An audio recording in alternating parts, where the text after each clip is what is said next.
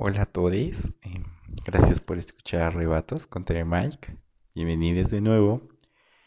Y el día de hoy hablaremos de una experiencia mística que se conoce como la transverberación, una sensación en la cual una persona siempre siente traspasado su corazón por un fuego sobrenatural que le hinchida de amor divino. Especialmente, como es costumbre en este programa, lo hablaremos desde la perspectiva de Santa Teresa de Jesús, especialmente en este día en que litúrgicamente se celebra esta experiencia de amor. Bueno, pues para iniciar mm, nos remontaremos, haremos un viajecillo a los concilios lateranos tercero y cuarto, acaecidos entre 1179 y 1215 que, bueno, pusieron fin al ministerio activo que la mujer tenía en el cristianismo desde los inicios. Al prohibir estos concilios la potestad de perdonar los pecados por parte de las abadesas, esto deja el papel femenino dentro de la institución eclesiástica a la deriva, hasta que, pues ya en el siglo XII, la presencia de la mujer, bueno, empezaba, ¿no? La presencia de la mujer en las cortes feudales, se populariza el amor cortés y el papel importante que se le confiere a la Virgen María eh, terminan por abrirle ya para el siglo XIII, XIV, el papel importante eh, o un espacio a, lo femenino, ¿no? Otra vez dentro de la iglesia, ahora dentro de otras nuevas normalidades, ¿no?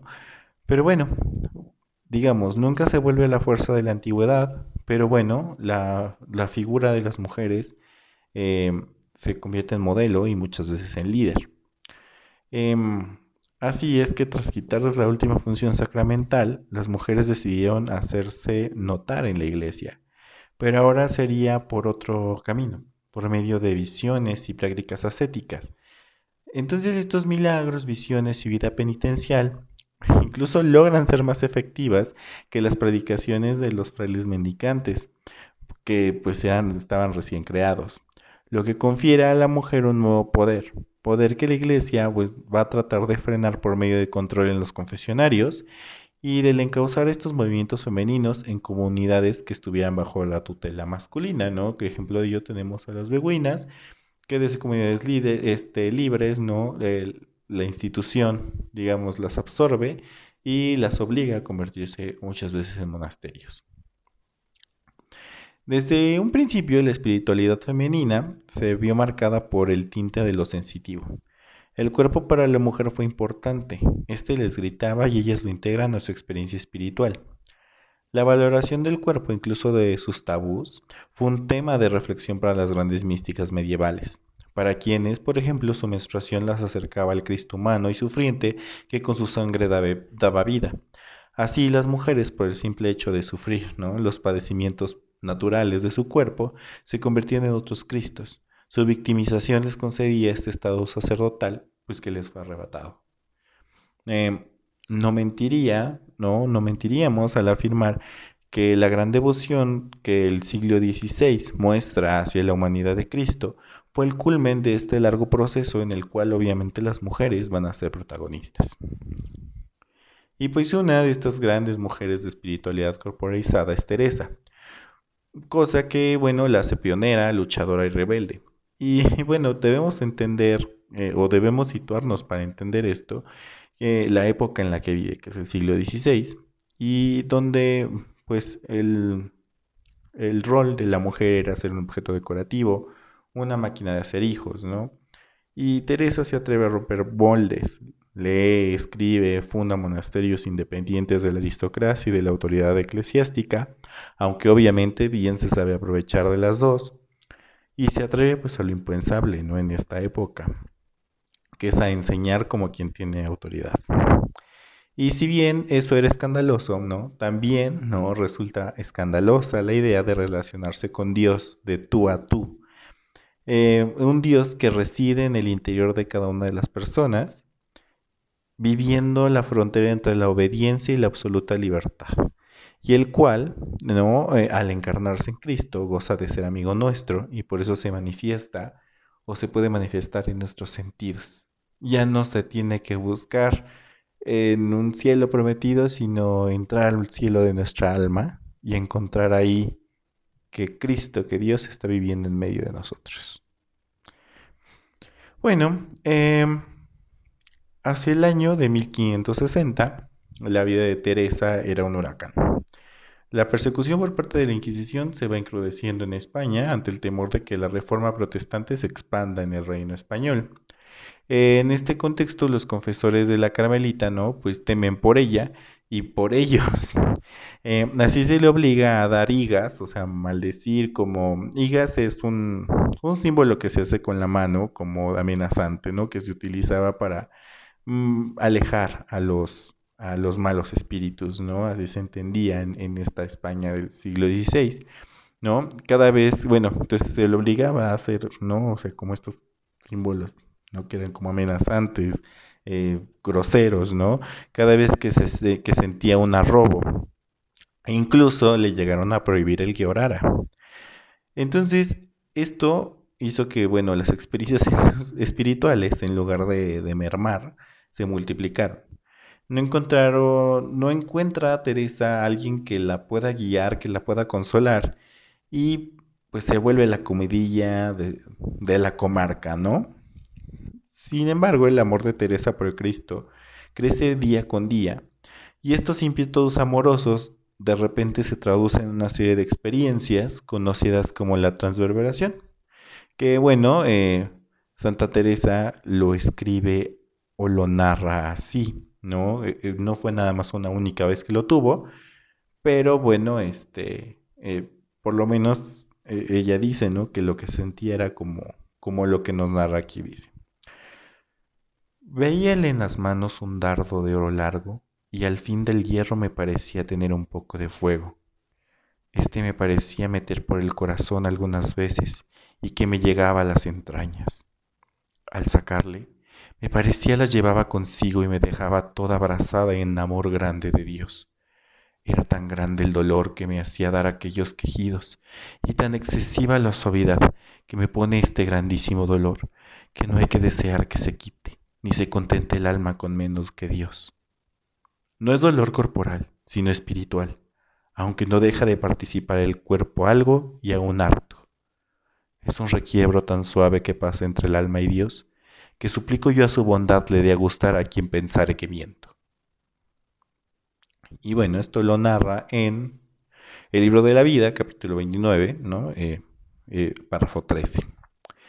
Y bueno, es que la transverberación sí es una experiencia, ¿no? Em, mística, es decir, una experiencia que pasa en el misterio, en estos misterios de, de amor entre el alma y lo divino, pero también es una manera poética de expresar que lo divino radica en nosotros, incluyendo lo que por siglos hemos condenado, la cerca de nuestro, castillo interior, es decir, el cuerpo. Entonces, Teresa de Jesús eh, se nos muestra como una mujer corpórea y sensual, y a que a pesar de que algunas expresiones responden a su contexto y a sus limitantes académicas, institucionales y a sus confesores, la santa se nos presenta libre de prejuicios sobre su cuerpo.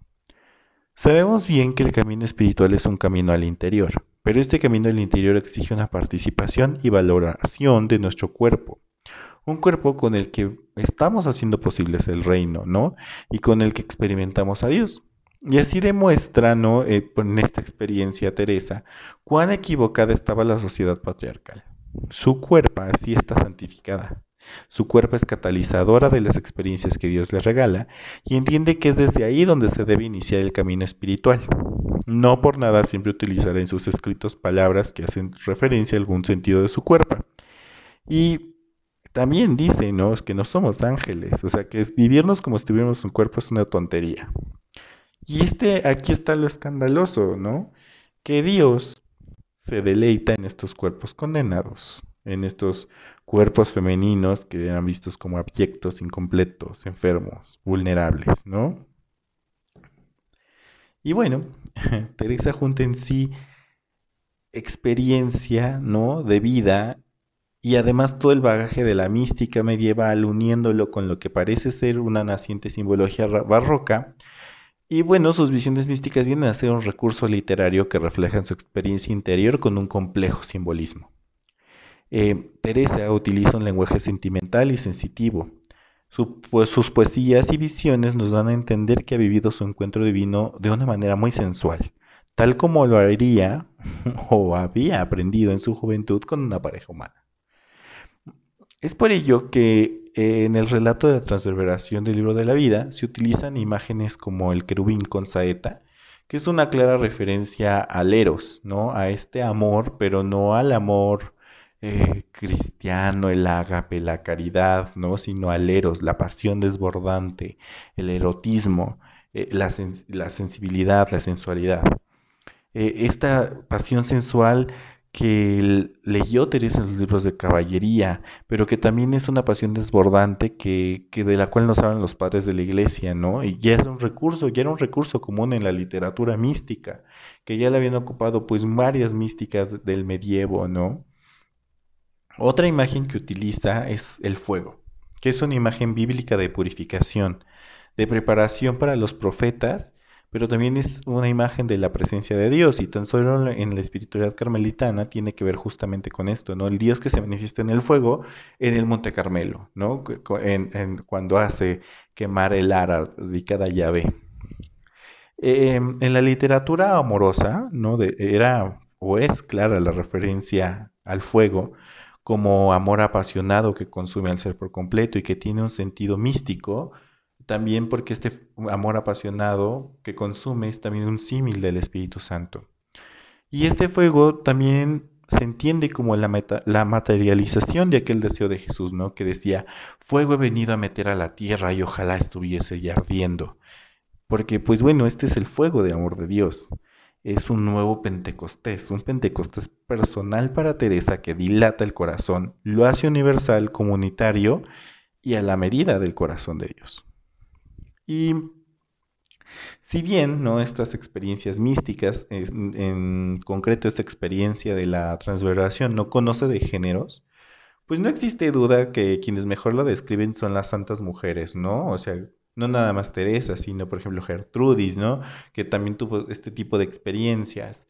Em, muy al contrario de los desangelados, por no decir sufrientes o sádicos, relatos de muchos santos varones, ¿no? Como pues el Padre Pío. Es por esto que el relato tiene una connotación, cuando es eh, escrito por mujeres, en concreto en Teresa, tiene una connotación claramente sexual, ¿no? Porque es una es una connotación de esta experiencia mística, no desde este sentido sufriente, melancólico, sádico, sino desde el gozo, desde la alegría, desde el placer. Mm, y bueno, porque al final eh, esta connotación claramente sexual se vuelve un símbolo. el orgasmo es símbolo de la experiencia mística, porque es un cuerpo que participa y que ratifica la experimentación de Dios. Entonces, pues Teresa usa esta experiencia para dejar clara su doctrina de búsqueda de la unión total con la divinidad. Divinidad que se humaniza y humaniza y una humanidad que se diviniza, ¿no? Por medio de la oración, de la práctica de virtudes. El que Teresa diga que solo puede pensar en Cristo como hombre nos da pista del por qué usa este recurso simbólico erotizado para expresar una entrega total es este gozo de compartirnos desde lo que somos y quienes somos en la entera desnudez. Pero no nada más nosotros, sino también Dios se desnuda y se entrega. Y bueno, es cierto que alguno que otro teólogo varón, con el fin de justificar aún hoy el imperio del alma sobre el cuerpo, trata de higienizar, limpiar, o mejor dicho, esterilizar las experiencias de Teresa. Tratan de borrar todo resabio sexual y ponen en relieve los castos modos de ser de la santa. Cuando pues realmente ser castísima no tiene que ver con un desprecio de la sexualidad, no inhabilita el deseo ni odia lo corporal. Es más, la santidad no depende del deseo. Es más, no depende de tus parejas sexuales. Al contrario, esto, el deseo, el sexo, el erotismo, la genitalidad puede ser catalizadores de una unión con lo divino. Aquí, pues, está la importancia de dejar de temer a la sexualidad de Cristo, de María, de los santos, que no nos sirve de nada, ¿no? Ser timoratos o tener estas actitudes infantiloides. Em, tenemos que abrir los horizontes, sin prejuicios a lo natural. Entendamos que la sexualidad engloba más allá del coito. Es también comunicación, deseo, placer, entrega. Es urgente que veamos el sexo con naturalidad y como fuente de espiritualidad. Es urgente que demos valor a los cuerpos, a, las cuerpas, a los cuerpos. Bien expresaba el psicólogo y sacerdote Henry Nowen que no existe vida divina al margen del cuerpo, porque Dios decidió revestirse de un cuerpo, hacerse cuerpo. Y bueno, por eso es importante voltear a ver a Teresa, que se nos presenta como un ser que integra toda su persona, una persona con una afectividad madura y que se asume como un ser sexual. Su experiencia mística, descrita con expresiones sexuales, no es una sublimación, no es histeria, no es... Eh, o sea, no, no es que nada más se haya quedado simplemente ahí, sino es una apertura total de su naturaleza humana que se une a lo divino, a lo suprahumano, que experimenta, ama sin reservas y este amor lo condensa, lo termina convirtiendo en obras. Teresa es en esta experiencia, es en ella es en esta experiencia gozo, arrebato, placer, orgasmo, clítoris. No deben integrar todo su ser a la experiencia de Dios, una experiencia de total donación mutua que le hace vibrar, que no se contenta con ser un simple receptáculo teológico. A ella le hace dar quejidos y le hace ponerse siempre en pie, en camino, en lucha. Teresa se vuelve maestra en sus palabras, sus obras, es decir, en su cuerpo. Por eso, bueno, Simone de Beauvoir en su famoso El segundo sexo, claro, ella habló de Teresa también, ¿cómo no hacerlo? Nos dice que Santa Teresa trata de unirse con Dios y vive esta unión en su cuerpo. No es esclava de sus nervios y sus hormonas. Más bien hay que admirar en ella la intensidad de una fe que penetra hasta lo más íntimo de su carne. En verdad, como había comprendido la propia Santa Teresa, el valor de una experiencia mística se mide no según la manera en que ha sido subjetivamente vivida, sino según su alcance objetivo. Y pues bueno, esto es el escándalo de la transverberación teresiana, el experimentar a Dios en nuestros cuerpos, la invitación de que huyamos de las espiritualidades que nos confinan a ser receptáculos obedientes y prudentes, vasos purísimos dignos de elección, espiritualidades de papeles ya dados. Pasemos a las espiritualidades del gozo, del grito y del placer, las de hacer todo nuevo, las de la experiencia propia, espiritualidades de correspondencia y compromiso que nos transforman y transforman nuestro entorno, espiritualidades que como Teresa de Jesús nos hacen dar aquellos quejidos, tan excesiva, eh, tan excesiva suavidad que no hay que desear que se quite. Y pues bueno, a ti nada es, sabiendo todo este contexto, la oración que hacía San Enrique de Oso en la que pedía esta misma gracia para él. Oh amor de Cristo Jesús, que me amas más de lo que yo puedo amar, ven a mi corazón y reina en él, y con la flecha divina traspásalo como traspasaste el corazón de tus siervos enamorados, en especial como el de mi Madre Teresa de Jesús. Envía tu ángel con el dardo de oro inflamado en fuego y penetra con él mis entrañas, y arráncalas de todo lo creado y llévalas hacia ti. Ven, serafín deseado, traspasa mi corazón y consúmelo en el divino amor, de suerte que no sepa amar en adelante más que a Jesús y con Jesús. Dame vida y muerte de amor divino no quiero vivir sino amándoos con todo mi corazón, con toda mi alma y con todas mis fuerzas, y trabajando con todo ahínco para despertar otros corazones en vuestro amor. Pues muchas gracias por escucharnos. Eh, recuerden que tenemos una cita en Arrebatos. Y pues síganos en Bloque Amanecer. también sigan al colectivo Teresa, donde vamos a estar pues preparando varias cosillas ahí con a tenor del, doctorado, de los 50 años del doctorado de Santa Teresa. Y pues bueno, ya saben, síganos y coméntenos y compártanlo y pues un abrazo.